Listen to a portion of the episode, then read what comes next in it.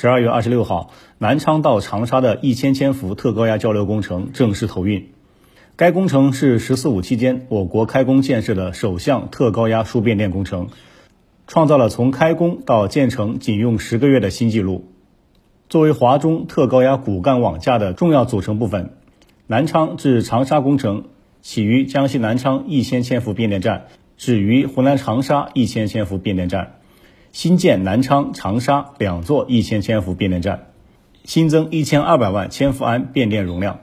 线路长度二乘以三百四十一公里，总投资一百零二亿元。工程通过一千千伏特高压骨干网架，实现江西与湖南电网直连互通。对于提升湘赣电网接受外电能力和安全稳定水平，增强华中地区能源资源优化配置能力，保障电力可靠供应，落实长江经济带发展战略具有重要意义。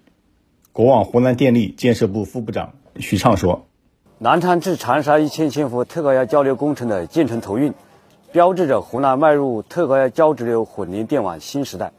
电网安全稳定水平大幅提升。”省间电力互济能力显著增强，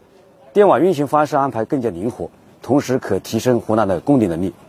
目前，华中地区通过五条直流通道受入水电、风电、太阳能等多种类型电力，需在区域内依托大电网平台进行优化配置。南昌至长沙工程是华中日字形环网的重要组成部分，能大幅提升省间电力交换能力。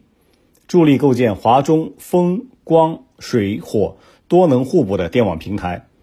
既满足华中地区，特别是湖南、江西省间日益增长的电力交换需求，又提升酒泉至湖南、雅中至江西工程等直流通道送电能力，促进甘肃、四川风电和水电大规模开发以及煤电联合外送，进一步扩大了清洁能源消纳范围。新华社记者丁春雨发自湖南长沙的报道。